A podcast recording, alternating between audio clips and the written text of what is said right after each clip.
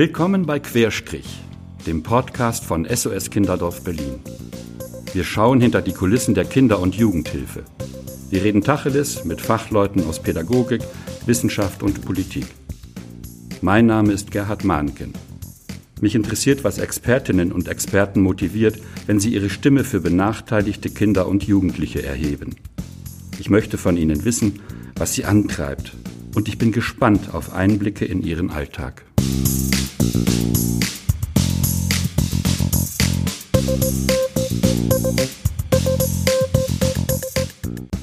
Heute sprechen wir über das Thema Kinderarmut. Rund jedes vierte Kind wächst in Berlin in Armut auf. 161.319 Kinder galten im Jahr 2019 in Berlin als arm. Die Dimension einer mittelgroßen deutschen Stadt. Aber was bedeutet Armut für Kinder und Familien im täglichen Leben? Darüber spreche ich mit Anissa Said Jonan. Sie ist syrischer Herkunft und ist vor über 40 Jahren nach Deutschland gekommen. Sie spricht mehr als vier Sprachen und engagiert sich seit über 18 Jahren im SOS Kinderdorf Berlin in der Erziehungs- und Familienberatung. Eine überwiegende Zahl ihrer Klientel hat Fluchterfahrung. Kinder, Jugendliche und Eltern, die zwischen Trauma von Krieg und Flucht sowie aktuellen Alltagssorgen schwanken. Als Psychologin und Psychotherapeutin hat Anissa tiefen Einblick in die Seelen der Betroffenen und berichtet aus einem bewegenden Leben. Hallo Anissa, ich begrüße dich sehr herzlich zu unserem heutigen Gespräch hier. Und was mich interessiert, was war in dieser Corona-Zeit ein bedrückendes Erlebnis für dich? Also bedrückende Erlebnisse gibt es öfter, nicht nur einmal oder so. Ähm, es ist gerade, wo äh, jetzt auch noch mehr wird, zum Beispiel. Also damals, wo es für richtig Schluss war und dass wir gesagt haben, wir wollen nur die Inter, also per Telefon die Beratungen machen. Viele waren, hatten schon Angst, ach, wir sehen uns nicht mehr und am Telefon, also es war schon ein bisschen kritisch. Aber dann ging es mit Telefon auch, dass die Leute sich daran gewöhnt haben. Und jetzt durch die Sommer, äh, wo die Leute auch kamen und dann ein bisschen die Öffnung, da hatten sie wieder Motivation. Dann hatten wir wirklich viele Anmeldungen. Also wir hatten so viele Beratungen in der Sommerzeit, was wie normalerweise immer eine Lücke ist bei uns im Sommer, durch die Ferien und die Leute fahren mit. Aber diesen Sommer war es richtig voll. Und das hat man gemerkt, dass die Leute bedürftig waren, einfach zu kommen, zu reden, ähm, über alles Mögliche, ihre Ängste, ihre Aggressionen, ihre ähm, Wutanfälle, ihre Depressionen, alles Mögliche war dabei. Ähm, wir haben gemerkt bei den Kindern, die haben, die waren so froh, dass wir die Kindergruppe, was wir hatten, immer, ähm, äh, nochmal haben wir es angeboten jetzt im Sommer, weil das war Schluss. Wir haben gesagt, es geht nicht, Kinder in einem Raum und so die waren so froh, die waren so glücklich und jetzt wieder sagen wir denen, es geht leider nicht mehr so viele Kinder und dann sind die wieder traurig. Also es ist schon dieses Hin und Her und äh, man merkt schon, dass das einen großen Einfluss hat und äh, Auswirkung auf die Psyche der Menschen hat. Auf jeden Fall, ja. Ja. Kann man sagen, dass das jetzt auch so was wie eine Enttäuschung ist mit, mit der Klientel, wo du zu tun hast, wo man ja erst gedacht hat, es geht ja. irgendwie weiter und jetzt ist dann wieder so, ja. so ein Tal oder wie, wie ist das also eigentlich? es ist schon eine große Enttäuschung. Zum Beispiel, ich habe so Frauen, die sich gefreut hatten, dann endlich mal zu kommen, zu reden. Es haben, sie haben so Depressionen, Erziehungsfragen gehabt. Und jetzt auf einmal zu sagen, wieder, es kann sein, dass wir wieder auf dem Telefon äh, machen oder äh, nicht so viele dann in einem Raum, ist schon traurig für die das ist schon enttäuschend. Ich habe zum Beispiel einen Kurs, den ich anbiete, der heißt Erziehungsfragen oder Elternstärke. Ne? Und da waren so ungefähr zwölf Anmeldungen von Frauen, die so für diesen Kurs wollten. Das wäre jetzt, jetzt im, am Freitag. Und ich muss leider jetzt viele absagen. Ich nehme nur sechs, also fünf bis sechs Frauen, obwohl es auch zu viel ist. Und das ist immer so die Frage. Dann sind die anderen enttäuscht. Ach, und wann wird der nächste Kurs sein und so. Also ist schon ein bisschen ähm, für uns als Berater so, die, die Termine abzusagen oder mindestens die Leute dann ähm, vor, vorzubereiten, dass das jetzt nicht geht, dann am Telefon oder ein anderes Mal. Und auch für die Leute ist sehr enttäuschend und ähm, traurig auch, ja. Ist das Wut oder Trauer oder ist, ist beides? Bleiben ist die noch Wut. ein bisschen cool dabei, die Leute oder? Ja, also manche sind wirklich sehr traurig und manche sind sehr wütend auf die Situation gesamt, ja. Und manche sind auch vernünftig und sagen, ja gut, was soll man machen? Ist halt Corona, lieber nicht. Also haben sie auch Verständnis. Es ist unterschiedlich, ne? Sind mhm. unterschiedliche Menschen mit unterschiedlichen äh, ähm, Gefühlsausdrücke sozusagen. Und äh, ja, es ist alles zusammen.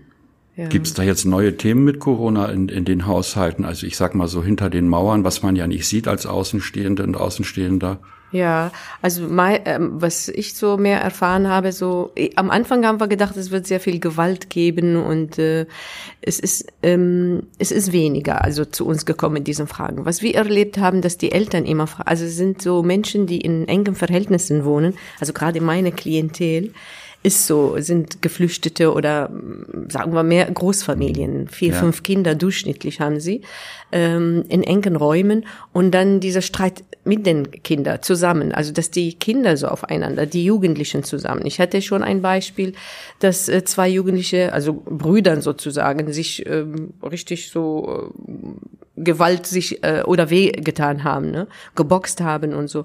Also es schon unter den Kindern selbst gab es sehr viele Aggressionen sozusagen, weil die nirgendwo rausgehen konnten.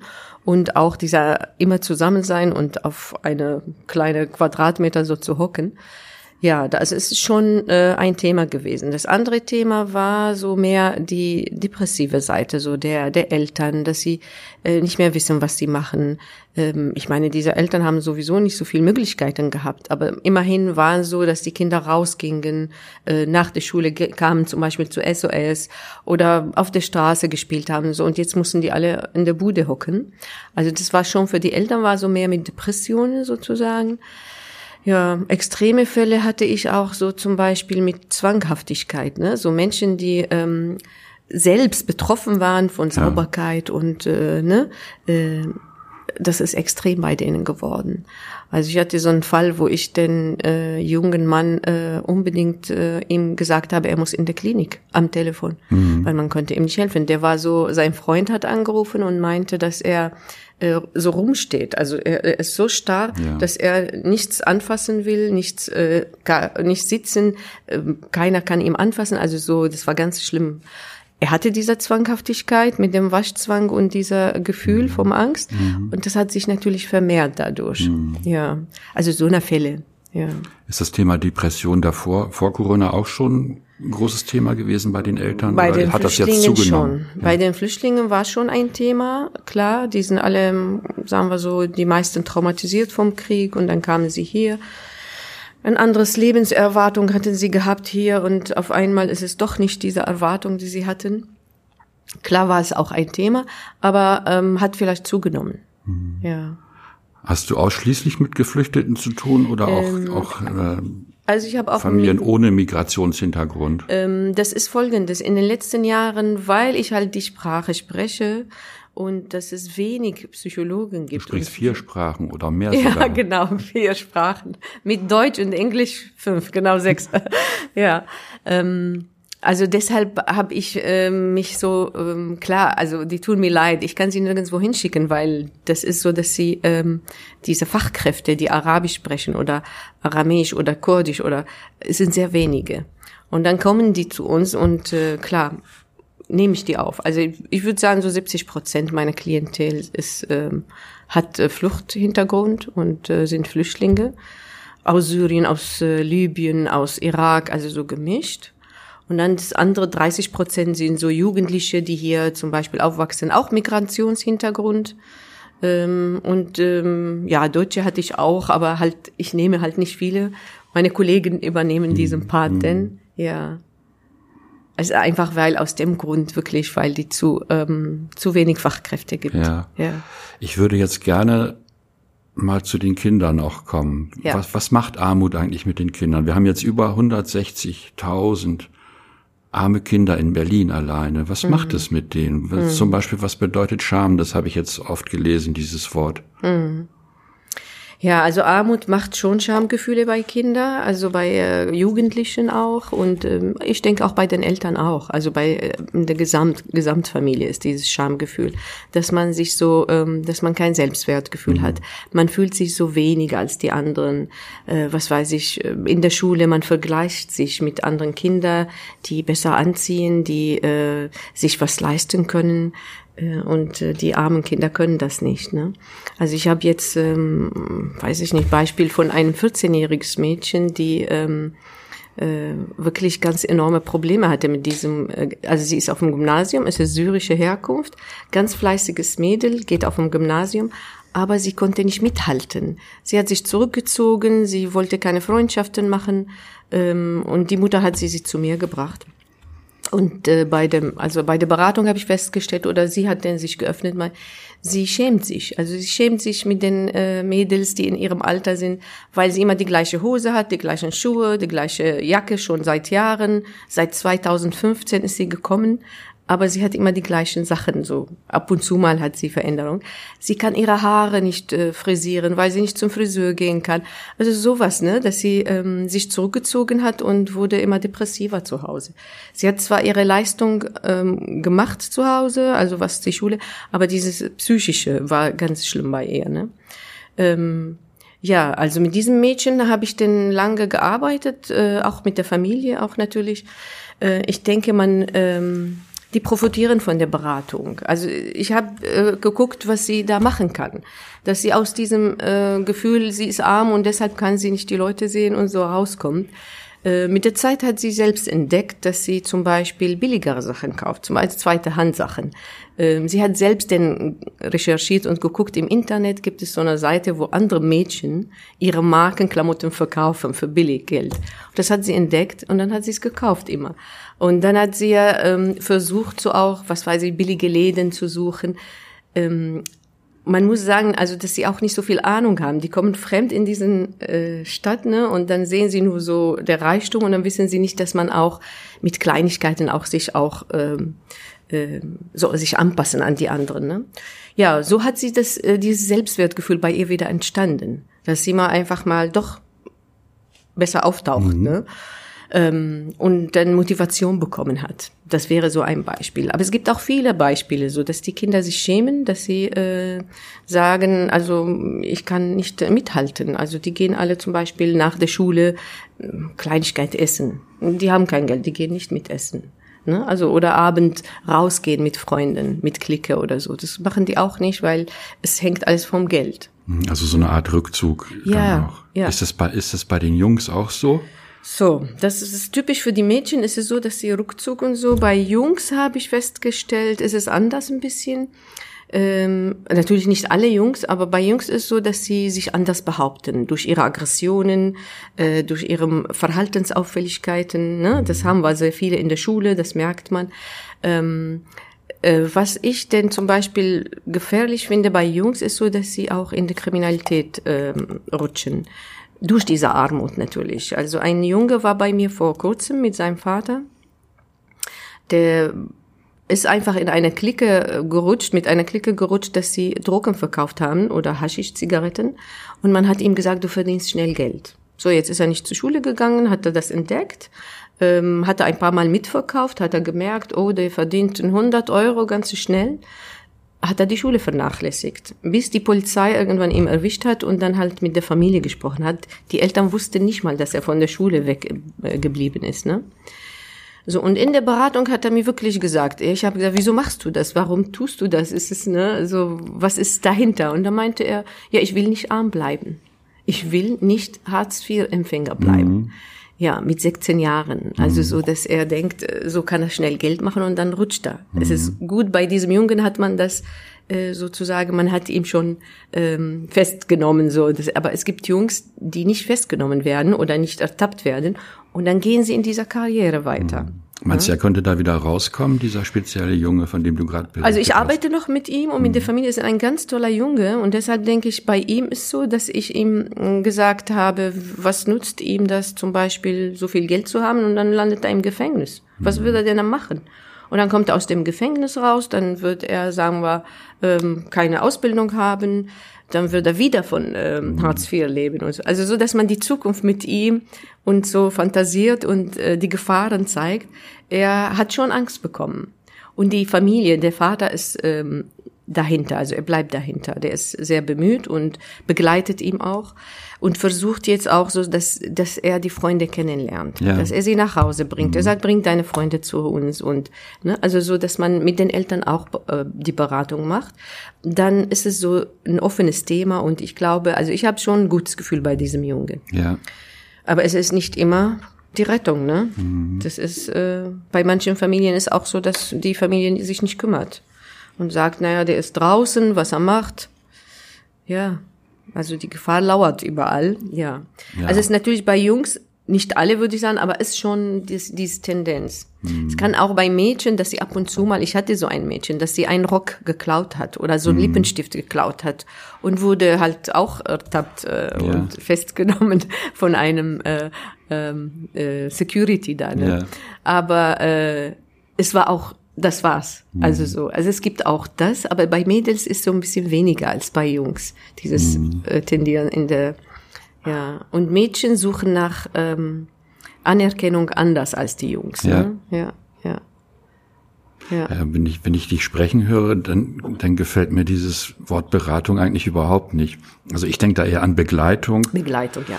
Und äh, das habe ich auch, auch wenn du das jetzt erzählst, äh, dann bestätigt sich mein Anfangsverdacht. Ich, also beraten ist ja, mach dies, mach das und klau mal nicht so viel. Ne? Also jetzt mal platt gesagt, ja. aber was du ja machst, so wie du das hier schilderst, das ist ja eine Begleitung. Ja. Das, das hat, glaube ich, sehr viel mit Einfühlungsvermögen zu tun. Genau. Äh, sich auf die, auf die Familien als, als Familiensystem auch einlassen. Ist das so? Ja, auf jeden Fall.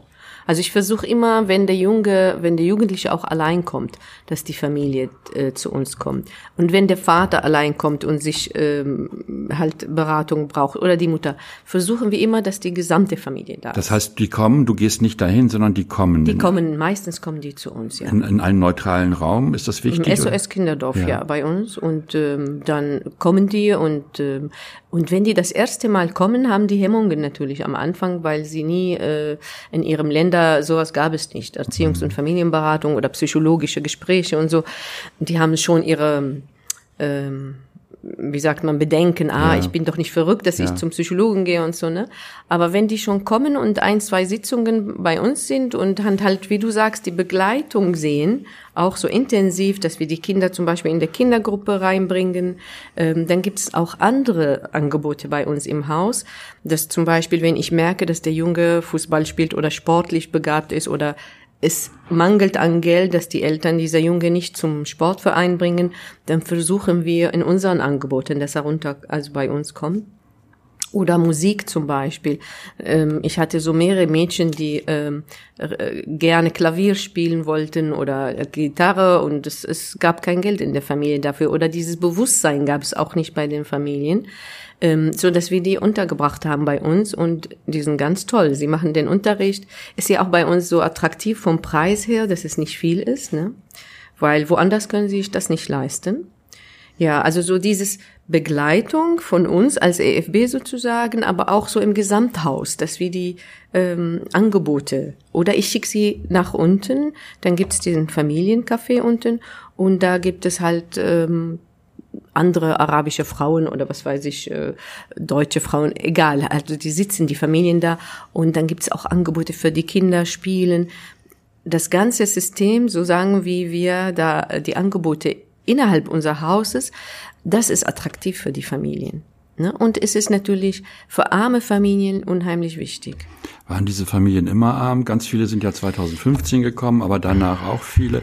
Ich meine, ja. es kann ja auch sein, dass beispielsweise eine Familie aus Syrien gekommen ja. ist und die, die war vorher gut situiert, oder? Das stimmt. Also ich muss sagen, die meisten, die zu mir kommen, sagen, war 25 Prozent von denen waren Akademiker also in ihrem Heimat. Das heißt, entweder Ingenieur oder Lehrer oder Arzt oder sowas, ne? Also auch Frauen haben gearbeitet und so. Die waren sehr gut situiert vor dem Krieg. Aber die haben diese Armut, diese krasse Armut während des Krieges erlebt. Und das ist für sie, wenn sie hier kamen, also wenn sie mir erzählen, dass sie während dieser Krieg kein, kein, also Dach auf dem Kopf hatten. Manchmal haben sie kein Brot gehabt zum Essen. Oder die wussten nicht mal, dass sie morgen Essen und Trinken für ihre Kinder haben. Ne? Also diese krasse Armut haben sie erlebt. Alle. Und dann kamen die hierher und die haben so, am Anfang waren sie alle dankbar. So, man hat gemerkt, die haben gesagt, oh Gott, sei Dank, wir sind hier, es gibt Essen, Trinken, die Stadt gibt uns Geld, ne? Aber jetzt nach fünf Jahren, so wenn man, wenn ich die interviewe und so, manche von denen sagen sie, ja, wir sind jetzt im reichen Deutschland, aber wir sind arm. Was läuft dann falsch? Ja, ja. Also so, manche von denen versuchen auch zu arbeiten. Ne? Also ich habe mehrere Eltern, die wirklich begonnen haben zu arbeiten, aber das ist auch so wenig. Also die kriegen so ein Kleingehalt oder wenig Gehalt und dann müssen die wieder von Leistungen nehmen. Also so diese Aufstockung des Systems. Ne? Und dann reicht es wieder von ne, reicht nicht. Und äh, dann fühlen sie sich wieder arm. Also sie können wieder die Wünsche ihrer Kinder nicht erfüllen, sie können die Bedürfnisse ihrer Kinder nicht erfüllen. Ja, da machen sie sich schon Gedanken auch, ja. Du hast vorhin gesagt, wie man Kindern hilft durch, ja, durch Zuhören, durch, durch einfühlsam sein, durch Begleitung. Wie, wie kann man denn den Erwachsenen helfen? Man liest ja jetzt auch dieses Wort von den erschöpften Eltern. Mhm. Das, was du auch sagst, also in, in eine Depression hinabgerutscht zu sein, nicht mehr die Kraft zu haben. Das, was man eigentlich durchziehen wollte, nämlich gesunde, erfolgreiche Kinder zu erziehen. Kannst du das bestätigen? Also die Bertelsmann-Studie hat ja dieses eine Ergebnis gehabt, die jetzt gerade äh, erschienen ist, diese Studie über Kinderarmut, dass so viele Eltern erschöpft sind. Stimmt mhm. das so? Mhm. Also erschöpft in dem Sinne merke ich auch, also die sind im Dauerstress, die Eltern. Ähm, das kann ich verstehen, weil dieser Dauerstress, dass du jeden Tag denkst, reicht das Geld, reicht es nicht, äh, wo kann ich das machen, wenn, wenn du fünf Kinder hast, Klar, der braucht Schuhe, der andere braucht Socken, der andere, und das ist immer dieses Kalkulation. Also es ist unheimlich schwierig, ne? Das ist schon bei vielen Familien Dauerstress eigentlich, dieses mit dem Geld umzugehen sozusagen. Und wenn man so große, äh, viele äh, Kinder hat, noch schwieriger. Das glaube ich schon, dass das Einfluss hat auf die Seele der, der Erwachsenen auch, nicht nur die Kinder. Ähm, ich arbeite mit den Eltern so, dass ich mal gucke, welche Ressourcen sie haben, was sie mitbringen. Also ich erinnere sie, als sie denn, sagen wir, äh, in der Heimat, äh, wie sie damit umgegangen wären, was machen sie da. Ähm, und viele sagen, also so, als ob sie gestoppt haben irgendwie. Und dann sagen, ach so, das stimmt. Wir haben auch gespart. Ja, also hier, dass sie gucken, wo sie sparen können. Zum Beispiel die eine Mutter erzählte mir, die kauft viel, also sagen wir, äh, ungesunde Sachen für die Kinder, ne, so wie Cola und äh, äh, Chips und so einer Sachen, weil sie sie verwöhnen will. Ja, also es, ich kann sie verstehen. Sie meint, ich kann nicht sie verwöhnen und auf diese Weise verwöhne ich sie, aber das ist ungesunde Sachen. Und dann gibt's auch, natürlich Cola kostet mehr als Wasser und so, dass man mit ihr guckt, wie kann sie das sparen? Es ist erstmal gesund für die Kinder, dass sie das nicht gibt, aber auch äh, sie kann das Geld sparen, anstatt Cola zu kaufen immer und mengenweise für alle Kinder. Ähm, ein anderes Beispiel ist so, dass diese Eltern die Gesetze in diesem Land nicht kannten. Ne? Also eine Anekdote erzähle ich immer, die ist aber wirklich tatsächlich mhm. passiert. Mhm. Eine Mutter, also der Jugendliche, der 13-Jährige, kann natürlich viel besser Deutsch als sie. Sie ist alleinerziehend mit drei Kindern. Und dann er sagt ihr, dieser Kindergeld, was du kriegst, Mama, das ist für mich. Du mhm. musst mir monatlich das bezahlen. Sonst kriegst du Ärger von dem Jugendamt sage und schreibe, die, die Frau hat ihm acht Monate lang das Kindergeld ihm gegeben. Okay. Ja, weil sie meint, ja, sonst habe ich Angst gehabt, dass das Jugendamt sagt, ne, weil sie wusste nicht, was mit dem Kindergeld, Kindergeld, er, sie, so hat er ihr das übersetzt. Ja, und er hat wie ein König gelebt. Und sie hat natürlich kaum Geld gehabt. Also so, dass man mit denen auch, wenn sie in der Beratung sind, dass man denen erklärt, ein bisschen Aufklärung brauchen sie, ne? Also, dass das Kindergeld für dich ist, für die Familie und nicht mhm. nur für ihn allein, mhm. ne? Also es ist auch Taschengeld, dass sie zu viel Taschengeld manchmal geben für die Kinder, weil sie denken, das ist so. Sonst kriegen wir Ärger vom Jugendamt. Also es sind so viele Sachen, wo sie erst durch die Beratung bei uns oder durch unsere Begleitung äh, so das Bewusstsein kriegen, die Gesetze erkennen, äh, diese ganze Strukturen halt klarer ja, werden. Ja. Das eine sind ja die Gesetze vorgegeben vom Staat, also die Regularien, in denen wir leben. Würdest du sagen, ähm, es braucht da auch Begleitung in Richtung Interkulturalität. Also beispielsweise weiß ich von einer syrischen Familie, die versteht was anderes unter Gastfreundschaft als das, was wir normalerweise hier verstehen. Mhm. Das habe ich mal erlebt, das hat mich total umgehauen. Mhm. Dann äh, ist überhaupt äh, das Thema, was, was oft auch in dieser Stadt zu hören ist, Unterschiede in der Wahrnehmung des Alltags, mhm. beispielsweise was Lautstärken angeht, was, was Nachts, Nachtaktivität ja, angeht. Ja. Erlebst du sowas auch, dass, ja. dass man sagen könnte, da, da müsste man auch nochmal übersetzen oder mhm. irgendwie noch mehr miteinander reden, dass mhm. das mal zusammenkommt? Ja, dieses, dieses Fall. Ur, dieses Ur, spießige, wir gehen alle um zehn ins Bett und äh, bei den anderen geht nachts dann nochmal das Leben weiter. Das Leben weiter. Wie, wie kriegt genau. man denn genau. das irgendwann mal zusammen? Ja, ja, ja, das stimmt. Es gibt sehr viele Konflikte, gerade mit Nachbarn und so viele erzählen das auch. Vor kurzem hat mir eine erzählt, eine Dame aus Syrien, dass sie so ein ähm, Erdgeschoss ist und sie hat so einen kleinen Garten. Und sie hat dieses Garten so schön gemacht, dass sie abends sitzt und dieser äh, Shisha raucht da drin. Sie mit ihrem Mann, aber ganz so ruhig. Ja. Sie sagt nur die Shisha. Ja. Die Nachbarn oben haben die Polizei geholt. Sie hören dieser Shisha plopper, plopper Ding. Ja, und dann haben sie den verboten zum Beispiel. Das können, die syrische Familie kann es nicht begreifen. Wie kommt denn das? Mhm. Aber ich kann mir vorstellen, dass die oben, die da über sie sind, mhm. wenn die um mhm. zehn schlafen, was mhm. du sagst, klar, es stört schon dieses, mhm. äh, ja, dieses ähm, interkulturelle Umgang miteinander. Es ist schon schwierig. Und es braucht lange sozusagen Geduld, glaube ich. Ne? Ja, was kann man, man was kann man da machen? Ne? Leiser blubbern oder tiefer schlafen oder was macht man? ja, also ich motiviere immer meine Klientel, dass ich denen sage, ähm, die müssen auch Rücksicht nehmen. Das sind andere Verhalten, was die Deutschen haben. Die haben ganz andere Werte. Ähm, es ist nicht wie äh, in Syrien zum Beispiel, dass man so laut redet und Musik und so. Es ist anders, dass sie auch sich sensibilisieren dafür. Aber ich rede auch mit Deutschen, dass ich sage, man muss sich auch sensibilisieren für die andere. Also so die Sensibilisierung gegenseitig ist sehr wichtig aber so, dass man auch den anderen akzeptiert mit ja. seinem Verhalten und Werten. Ja, das geht natürlich nur, wenn man miteinander redet. Ja, Wie sind denn da deine Beobachtungen? Wird da jetzt mal mehr geredet oder wird da immer nur geguckt, die sind laut oder leise?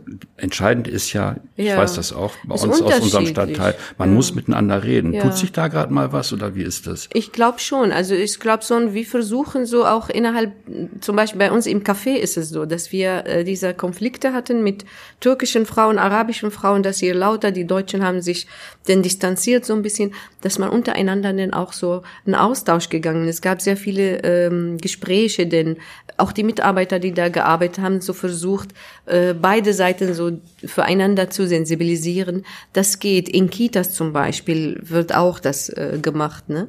Also es ist, es Versuch, also es ist ein Versuchswert und es passiert, aber natürlich nicht so überall. Klar, man kann nicht überall das machen, aber in unserem Rahmen, in unserem Haus versuchen wir das machen, was das zu machen.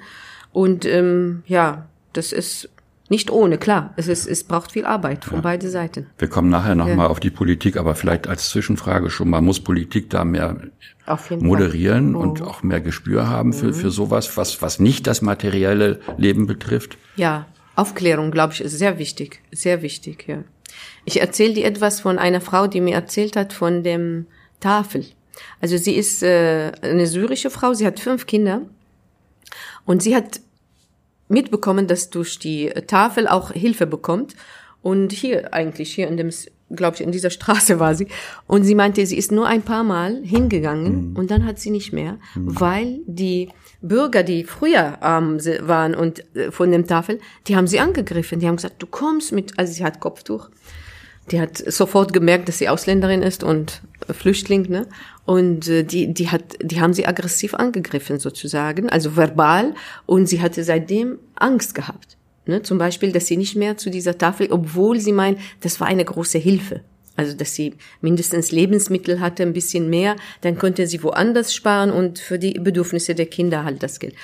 Ich habe sie wieder motiviert, aber sie hatte richtig Angst. Sie wollte nicht mehr dahin gehen. Zum Beispiel in so einer Situation, mhm. Da kann ich nicht zur Tafel gehen oder ne, es reicht auch nicht. Das muss irgendwie äh, von Warum den nicht? Warum, du könntest doch zur Tafel ich, gehen und sagen, was läuft ja, hier ab? Ja, stimmt. Aber es, ich denke, so was du gesagt hast, ist so politisch muss es da, äh, ja, ne, dass ja. dass sie auch arme Menschen sind, dass nicht ihr die alten Bürger sozusagen nur die Armut äh, erleben, sondern die sind auch arm und ähm, dass man auch teilen kann und es gibt reichlich für alle sozusagen. Ja. Ja. Ich komme noch mal zu den Eltern zurück. Es gab ja in den vergangenen Jahren auch immer diese Vorstellung, Kinderarmut, ja, da sitzen dann die Eltern, äh, trinken Korn und rauchen Zigaretten. Mhm. Und die nehmen den Kindern das ganze Geld weg, deswegen sind die so arm in der Schule. Man weiß ja heute, dass das völliger Quatsch ist. Ja, ja. Also das Gegenteil ist der Fall. Du hast es vorhin schon angesprochen. Ja. Es gibt auch Untersuchungen, die ja. genau das Gegenteil belegen, dass die Leute sparen. Genau. Wenn sie wenig Geld haben, eher noch für die Kinder sparen. Genau. Und, und dieses, äh, es gibt natürlich Ausnahmen. die die Klar. Regel möglicherweise bestätigen, die da genannt wird. Aber im Grunde ist es ja nicht so, dass die den, den Kindern das äh, die Butter vom Brot nehmen und Das in Saus und. Braus leben. Ne? Nee, also ich habe es nicht die Erfahrung gemacht und auch habe ich kaum, also es gibt schon manche Familien, was du sagst, dass sie, äh, der Vater oder die Mutter rutschen in Alkoholprobleme oder ähm, Drogenprobleme, aber das sind nicht die, das ist nicht die Mehrheit, das sind sehr wenige. Und das hat, äh, es hat schon ihre Lebensgeschichte oder ne, andere Gründe auch, nicht nur der Armut sozusagen.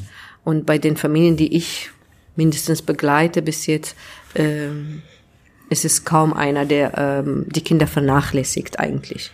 Ja. Ich fand sehr interessant vorhin nochmal diesen Aspekt, wie viele Sprachen du sprichst. Das, das heißt ja auch, wir reden immer von diesem Dualismus. Hier sind die Geflüchteten und hier sind die Deutschen. Es gibt ja unter den Geflüchteten auch noch ganz viele Ja, Ethnien stimmt. und unterschiedliche Kulturkreise. Musst du da oder möchtest du da auch moderieren und, und begleiten zwischen diesen unterschiedlichen Kulturen? Ja, das mache ich auch. Egal, wo ich Vorträge halte oder auch mit meiner Kollegin und so. Und ich sage, es gibt nicht die Syrer oder die Deutschen. Es gibt nicht schwarz-weiß. Es gibt viele Völker aus Syrien gemischt.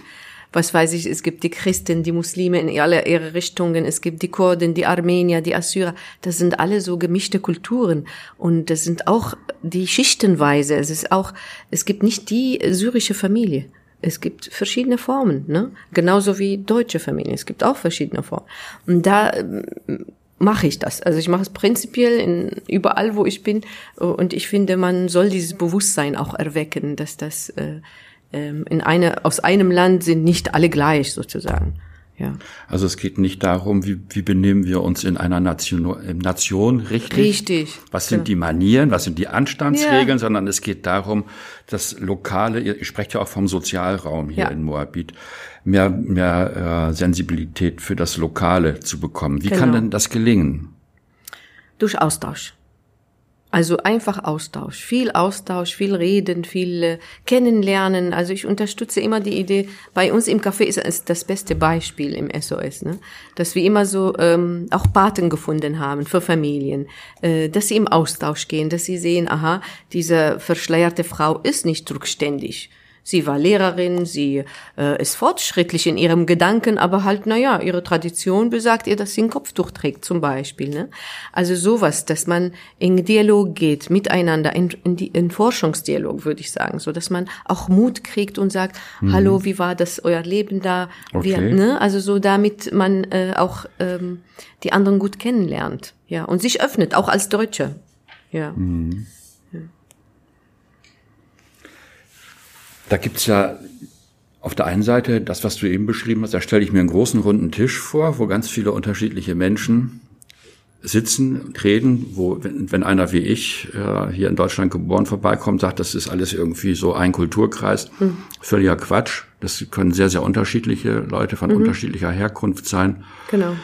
Das ist das eine. Du bringst die oder ihr bringt die bei SOS Kinderdorf Berlin an einen gemeinsamen Tisch sozusagen. Wird das moderiert oder überlasst ihr das dann auch mal so den, den äh, Dynamiken, die da entstehen? Wie muss ich mir das denn vorstellen? Also moderiert würde ich jetzt nicht sagen, so gezielt, dass wir da sitzen, sondern es ist in dem Café, dass ich zum Beispiel, ich mache immer Beratung im Café offene Stunden. Ich bin an jedem Donnerstag da und meine, also die anderen Mitarbeiter vom SOS sind die auch da. Und dann, wenn man merkt, aha, da ist ein Konflikt oder so, dann geht man am Tisch, man redet mit den Leuten. Äh, manchmal ist so auch, dass man, die kennen mich jetzt schon, dass sie sagen, ah, das ist die Psychologin, die äh, hier arbeitet. Ist auch so niedrigschwellig der Angebot sozusagen, dass man sagt, äh, wir reden über Erziehungsthemen oder so. Und dann kommen die Leute und dann reden darüber. Also es ist auch so, dass man äh, untereinander äh, in Austausch geht. Also es gibt, es gibt schon, dass man merkt, dieses, das ist der türkische Tisch, die da türkische Frauen sitzen, dann hier arabische Tisch. Aber wir versuchen immer so, dass sie gemeinsam auch im Austausch. Und das klappt durch bestimmte Angebote. Sagen wir, wenn man sagt, jetzt die Frauen spielen irgendein Spiel mit den Kindern oder so, dann kommen die und dann äh, wird gemischt. Oder wenn ich da bin, dann mache ich keinen Unterschied, welche Frau zu mir kommt und ihre Fragen stellt. Ne? Äh, es ist so, wenn die auf Arabisch natürlich die Frage stellen, dann antworte ich auf Arabisch. Aber wenn ich merke, da ist jemand, der auch Deutsch spricht und so, dann äh, wechsle ich ja. auch. Dann übersetzen wir auch das. Ja. ja. Welche also Angebote gibt es denn von SOS so Richtung vernetzte Angebote in, in Schulen hinein eigentlich?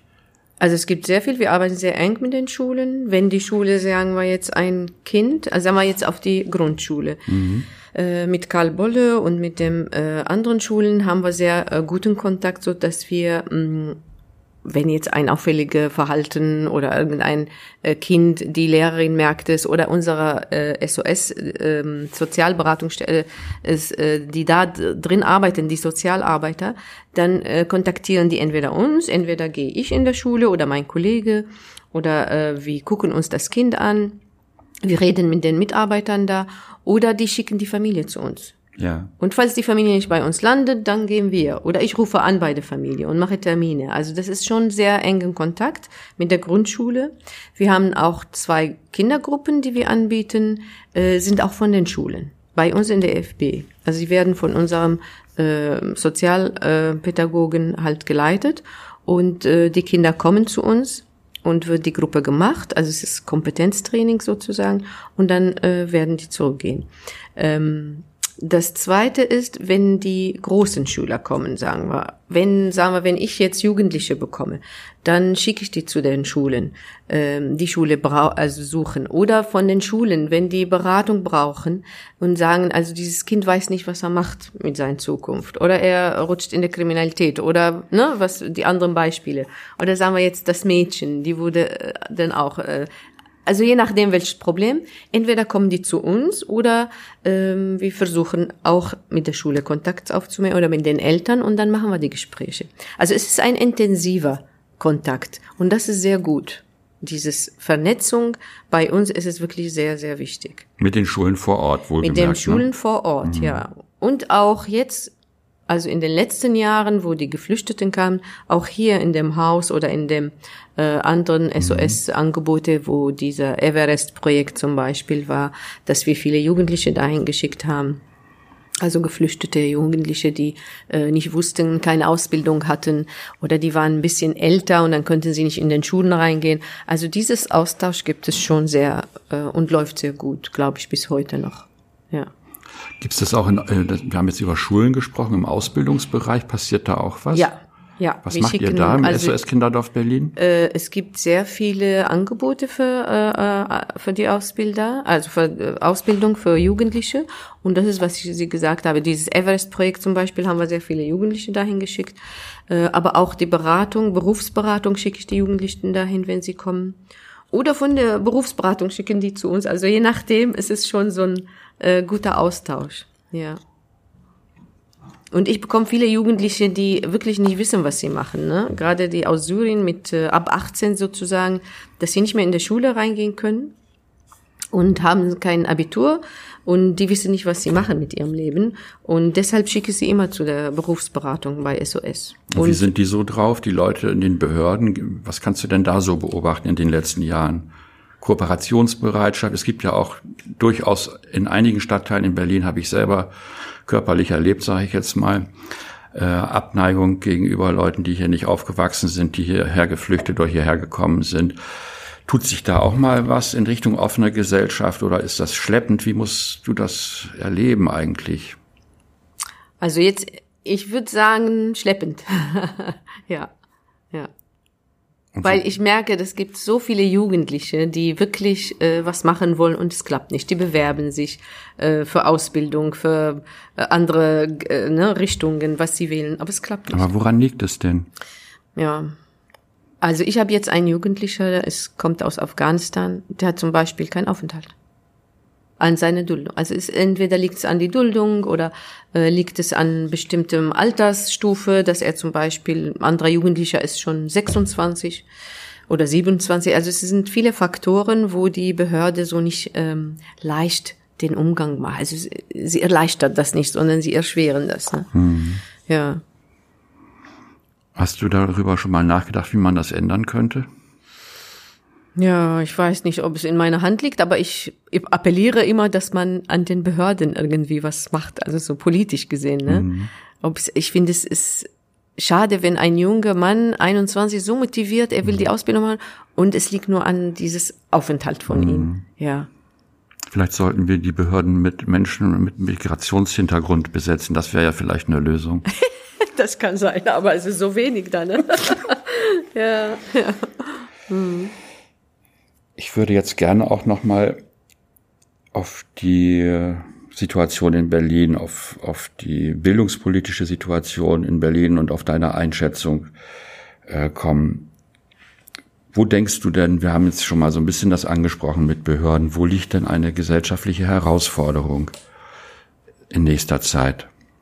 Du hast jetzt so viele Jahrzehnte Erfahrung, du hast Blick in die Familien, du hast Blick in die Situation der Kinder und Jugendliche, du hast ein großes Wissen, wie das bei den Eltern läuft. Du weißt, was in den Behörden passiert. Eigentlich bist du ja eine Wissensträgerin, eine Wissensträgerin, die auch so etwas wie Politikberatung machen könnte. Du könntest der Politik mal einen Rat geben. Wie würde der denn lauten? Also ich würde so jetzt ähm, beginnen bei den Eltern also eine Herausforderung für viele Eltern ist es, dass sie zum Beispiel ihre Abschlüsse, es gibt so viele Eltern, die richtig Abschlüsse hatten, ähm, Erfahrung haben, was weiß ich, Ingenieure, die 20 Jahre als Ingenieur gearbeitet hat in Syrien oder eine Lehrerin, die, was weiß ich, zig Erfahrung Jahre hat oder Ärztin oder Zahnärztin, ist egal. Hauptsächlich, die haben ihre Zeugnisse auch mit, aber das läuft so langsam, so ähm, die, die erkennen das vieles nicht. Und dieser Ingenieur, also ich kenne jetzt mehrere Ingenieure, die ähm, dieses äh, Postpakete verteilen, die Armen, ja, und verdienen nur 1100 oder 1200. Und ich bin mir sicher, dass er ein guter Ingenieur gewesen war in Syrien. Mhm. Aber also so zum Beispiel das hier, denke ich, warum erkennt man nicht diese Zeugnisse von diesen mhm. Leuten? Und dass man denen Praktikumsplätze erstmal schafft, dass sie eben praktische Erfahrung, die sind auch bereit. Viele Eltern sind bereit, ein Praktikum bezahl ohne Bezahlung zu machen, damit sie einfach diese deutsche, äh, sagen wir, äh, Arbeitssystem lernen. Aber es wird nicht angeboten, leider. Ja. Und deshalb ist, das ist ein, ein Teil von den Eltern, wo sie wirklich leiden, mhm. wo sie in Depression mhm. verfahren. Gerade die Männer. Also viele Männer, die so äh, noch in dem 50 Jahre, zwischen 50 und 60 sind, ne? Die sind so verzweifelt, die sagen, mein Gott, ich kann doch nicht bis zu meinem Rentenalter auf dem Jobcenter leben und ähm, ja, das ist nicht mein Leben, was ich vorgestellt habe. Ne? Also die, dieser, dieser Generation gibt es viele davon und äh, natürlich, das wirkt auch auf die Kinder negativ. Wenn die Eltern nicht zufrieden sind und ihre Seele halt belastet ist, dann ist auch äh, nicht gut für die ganze Familie. Ne? Könnten die Behörden mehr machen? Haben die, hätten die mehr ja, Freiräume? Warum nicht? Warum nicht? Ich meine, warum kann man ein Ingenieurstudium nicht anerkennen oder irgendwie ähm, Erleichterung machen? Also so, es muss was passieren. Schade um diese Fachkräfte. Mhm. Ja. Oder ein Zahnarzt. Ich kenne einen Zahnarzt, der jetzt, äh, klar, es ist auch verständlich, dass er die deutsche Sprache lernen muss und so, das ist, hat er ja auch gemacht, aber er muss mindestens drei verschiedene Prüfungen wiederholen, obwohl er schon seit Jahren in Syrien als Zahnarzt gearbeitet hat. Mhm. Ne, dieser nochmal, er meint, ich bin jetzt 55, bis ich die Prüfungen lerne und dann nochmal Prüfung. Ne, dann ist, ist man auch so enttäuscht, man kann nicht, man ist so entmotiviert. Ne? Also es ist schon, es gibt viele Hürden da. Und ähm, anstatt zu sagen, der Mann oder der Mensch kann jetzt praktische Erfahrungen, zum Beispiel bei diesem Zahnarzt würde ich denken, er kann doch äh, praktische Erfahrung zeigen. Ne? Arbeitet er bei Zahnarzt oder in einer Klinik, umsonst vielleicht, ehrenamtlich, damit man guckt, aha, er kann arbeiten oder kann er nicht arbeiten.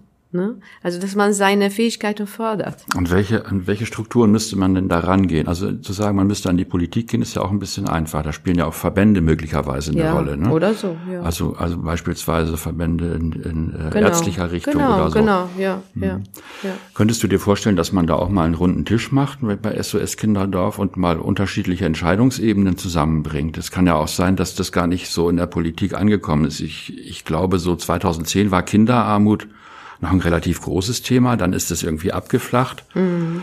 und äh, ploppt jetzt aber gerade wieder auf. Gibt es da eine Möglichkeit, dass wir vielleicht auch darüber mal reden, eine, eine Expertenrunde mhm. mal zu schaffen? Wo hakt es denn eigentlich? Mhm. Weil ich habe den Eindruck, man, man äh, verliert sich hier immer in Schuldzuweisungen. Mhm. die ja auch richtig sind, wenn ja. beispielsweise ein Zahnarzt nicht arbeiten kann. Aber wie kommt man raus aus diesen Kreisläufen, ist ja, ja die Frage. Ne? Ja, ja. Hm. Ja, es ist eine gute, gute Sache, wenn man das machen kann. Klar. Nochmal die Überlegung, auch wenn jetzt nichts getan wird gegen Kinderarmut und das, was in vielen Familien passiert. Mit Corona wissen wir oder befürchten wir ja, das wird nicht besser, sondern eher noch schwieriger. Was würde das denn für die gesamte Gesellschaft bedeuten? Sagen wir mal, für das, was in zehn Jahren ist. Ja, für die Kinder finde ich, das ist, ähm, oder die Jugendlichen auch, also es ist schon sehr hart, ne, wenn man weiß, man bleibt in diesem äh, Zustand stehen sozusagen. Ne? Also viele Jugendliche sind wirklich entmotiviert, dass sie denken, ähm, wir sind arm, wir können nichts hier in Deutschland machen. Ähm, die sehen auch ihre Eltern, äh, wie sie auch ähm, nicht produktiv sind und vom Hartz IV leben. Das entmutigt die Kinder auch. Also das ist schon, ähm, ja, es ist nicht ohne. Wenn die sehen, dass der Vater jeden Tag zur Arbeit geht oder die Mutter auch äh, mhm. fleißig arbeitet, dann äh, ist es auch eine Motivation für die Kinder. Aber viele Kinder sehen auch diese Eltern, die passiv sind, dass sie nur zu Hause sind und Hartz-IV-Empfänger sind. Ähm, manchmal ist so, dass viele Kinder denken auch, oder manche Kinder denken, ich werde auch Hartz-IV-Empfänger. Das ist meine Zukunft oder ich kriege Geld und dann arbeite ich schwarz nebenbei oder ja. so. Also es gibt auch diese ja. Gedanken. Es ja. gibt so, also es ist nicht so ähm, klar, diese Armut äh, lässt, dass die Menschen nicht so ähm, äh, Schritte in der Zukunft planen, also keine Perspektive haben. Ne? Und das entmutigt natürlich viele Kinder und viele Jugendliche auch. Ja.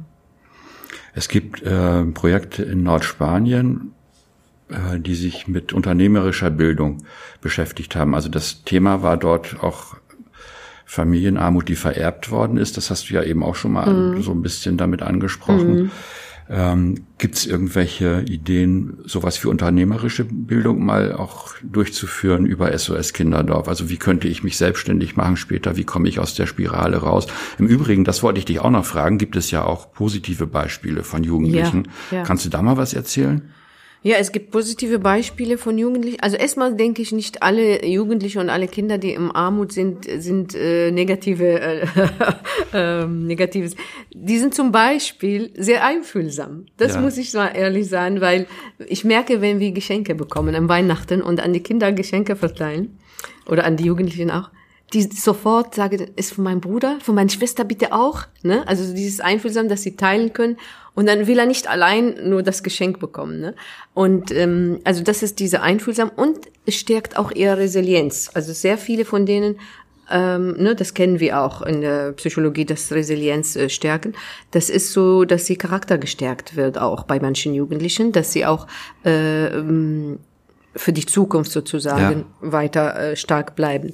Also es ist nicht nur negativ, aber insgesamt würde ich sagen, äh, ich merke, dass Beispiele bei Jugendlichen, die auch sowas geschafft haben, wo sie gesagt haben, ich will nicht wie mein Vater äh, landen im Hartz IV oder so, dass sie sich selbstständig gemacht haben. Mhm. Also viele Syrer äh, haben hier auch, äh, weiß ich nicht, Geschäfte aufgemacht, äh, ob es jetzt Läden sind, ja. Äh, Süßigkeitläden, Bäckereien, äh, so Kleinigkeit oder Schneiderei oder so. Also das sind schon äh, Schritte, die sie gemacht haben. Äh, also das habt ihr auch auf dem Schirm, diese unternehmerische ja. Bildung und, ja, ja, und diese Perspektive, selber was Fall. zu machen. Mhm. Ja, das ist eine Motivation, also für, für viele, die auch äh, geschafft haben. Viele haben es geschafft. Ähm, also ich kenne sehr viele, die das gemacht haben. Ne? Aber auch so ähm, ich kenne auch sehr viele, die schon Abitur gemacht haben mhm. und ähm, ja. so Motivation, ich will nicht arm bleiben, ich will studieren, ich will Doktor werden oder ne, also das gibt es auch sehr viele Sch Schüler, Schülerinnen. Ähm, wir haben jetzt Nachhilfeunterricht angeboten für die äh, Geflüchteten. Seit drei Jahren bieten wir das auch im SOS und ähm, wir haben gemerkt, ähm, dass sie ähm, Klar, die Eltern konnten nicht. Viele Eltern haben gesagt, wir können nicht denen helfen, wir können kein Deutsch. Obwohl die Mutter meinte, in, zu Hause habe ich die äh, Kinder selbst unterrichtet, weil sie als Lehrerin konnte das. Aber hier kann sie nicht. Ne? Also auf jeden Fall haben wir das äh, Angebot gemacht und viele Schüler haben das wahrgenommen. Die kommen zu der Nachhilfeunterricht und die sind richtig gut drin. Also diese Leistung, also ihre Leistung, die Verbesserung ihrer Leistung bringt sie zu äh, Motivation, dass sie weitermachen. Ja, und das merken wir. Also mhm. letztes Jahr hatten wir einer, der schon äh, MSA-Prüfung geschafft hat, zwei Abitur geschafft haben, die bei uns Nachhilfe machen. Jetzt sind die Lehrerinnen, die das machen, auch haben sie sechs, sieben äh, Schüler. Leider haben wir nicht so viele, weil immer die Budget äh, reicht nicht, aber immerhin. Also man merkt bei diesen Menschen, die gefördert werden oder Hilfe bekommen, ist schon ähm, ja Fortschritte machen. Ja. Wird das auch erzählt in der Öffentlichkeit? Ich meine, ihr macht ja selber eine tolle Öffentlichkeitsarbeit hier bei SOS. ich glaube. Kinderdorf Berlin, ja. das weiß ich ja. Aber ja. wie ist das denn mit, mit den äh, öffentlichen Medien, mit den, mit den Zeitungen, auch mit den Sendern? Berichten die auch mal gerne über solche Erfolge oder sagen die immer nur, es wird immer alles schlimmer? Also nee, ich glaube, über Zeitungen so habe ich nicht die Erfahrung, nee, ne? Glaube ich nicht. Ist eher so intern im SOS in der Zeitung von SOS, dass wir untereinander das wissen, dass wir, dass die Familien wissen. Mir ist es wichtig, dass die Familien ja, das wissen ja. und dass sie das auch ausnutzen und die Kinder das ausnutzen und äh, ja. Ich habe was ganz Schreckliches gelesen. Ich habe irgendwo in so einer Zwischenzeile gelesen, Kinderarmut ist deswegen nicht äh, so ganz oben momentan in der Politik, weil man fürchtet, dass es das Image beschädigen könnte. Ist da eigentlich was dran? Der Image von Deutschland? Von, von, von Berlin. Ja, das kann sein. Glaube ich schon. Ja. Man denkt, man ist, hier sagen die Flüchtlinge selbst, also wir sind in, in einem reichen Land, einer der reichsten Länder, aber wir sind arm. genau. Ja, das kann auch sein. Ja. Fühlst du dich eigentlich gut ausgestattet mit den finanziellen Ressourcen, die du zur Verfügung hast oder die SOS Kinderdorf Berlin zur Verfügung hat? Oder könnte das Budget da noch höher sein, gerade was interkulturelle Arbeit angeht? Ja, also ich glaube, ähm, das braucht man immer wieder, also immer wieder jetzt ja. Ich denke schon an die Geschenke, die man bekommt an die Kinder. Das finde ich immer ganz toll, dass sie sich freuen an dieser Nachhilfeunterricht, dass es hilft dann an die Angebote, die wir machen, ob es mit den Eltern, die Elternkurse und so. Ähm, ich denke, man braucht immer noch mehr. Das, man kann nie sagen, das reicht. Ja. Weil es gibt immer wieder, je nachdem, wenn man mehr Geld hat, man kann auch viel mehr Angebote machen. Mhm. Ja, also das ist klar. Ja. Ich würde jetzt ganz langsam zum Ende kommen, es sei denn, du hast noch Punkte, die du loswerden willst. Ich hätte noch eine Schlussfrage. Mhm. Was hast du denn noch auf dem Herzen? Ich glaube, ich habe schon vieles gesagt. Ich will noch dieses positive Seite von den äh, jetzt nicht von den Armut, sondern von den Kindern erwähnen, ähm, was ich auch gesagt habe, dass sie so äh, untereinander so teilen ja, und ja. Äh, ähm, einfühlsam sind. Und das finde ich das finde ich ganz toll obwohl sie arm sind und äh, vieles äh, verpassen aber die sind kreativ. Die versuchen an sich zu arbeiten wenn die bei uns landen natürlich und mit unserer Begleitung.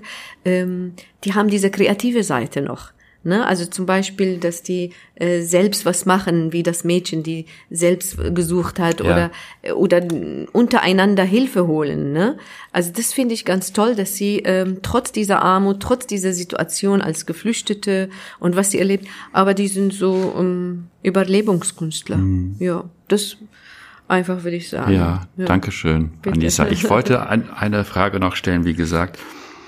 Wenn du die drei wichtigsten Sätze sagen würdest, die du an die Politik richtest, wie würden die lauten zum Schluss? Also gleiche Chancen, würde ich sagen, für alle. Ähm, Förderung für die jetzt armen Menschen. Und drittens, das, äh, ja, im Bereich der Interkulturalität, die Sensibilisierung gegen einer, also füreinander sozusagen. Ja. Dann bedanke ich mich ganz herzlich bei dir, liebe Anissa. Dankeschön. Danke dir auch.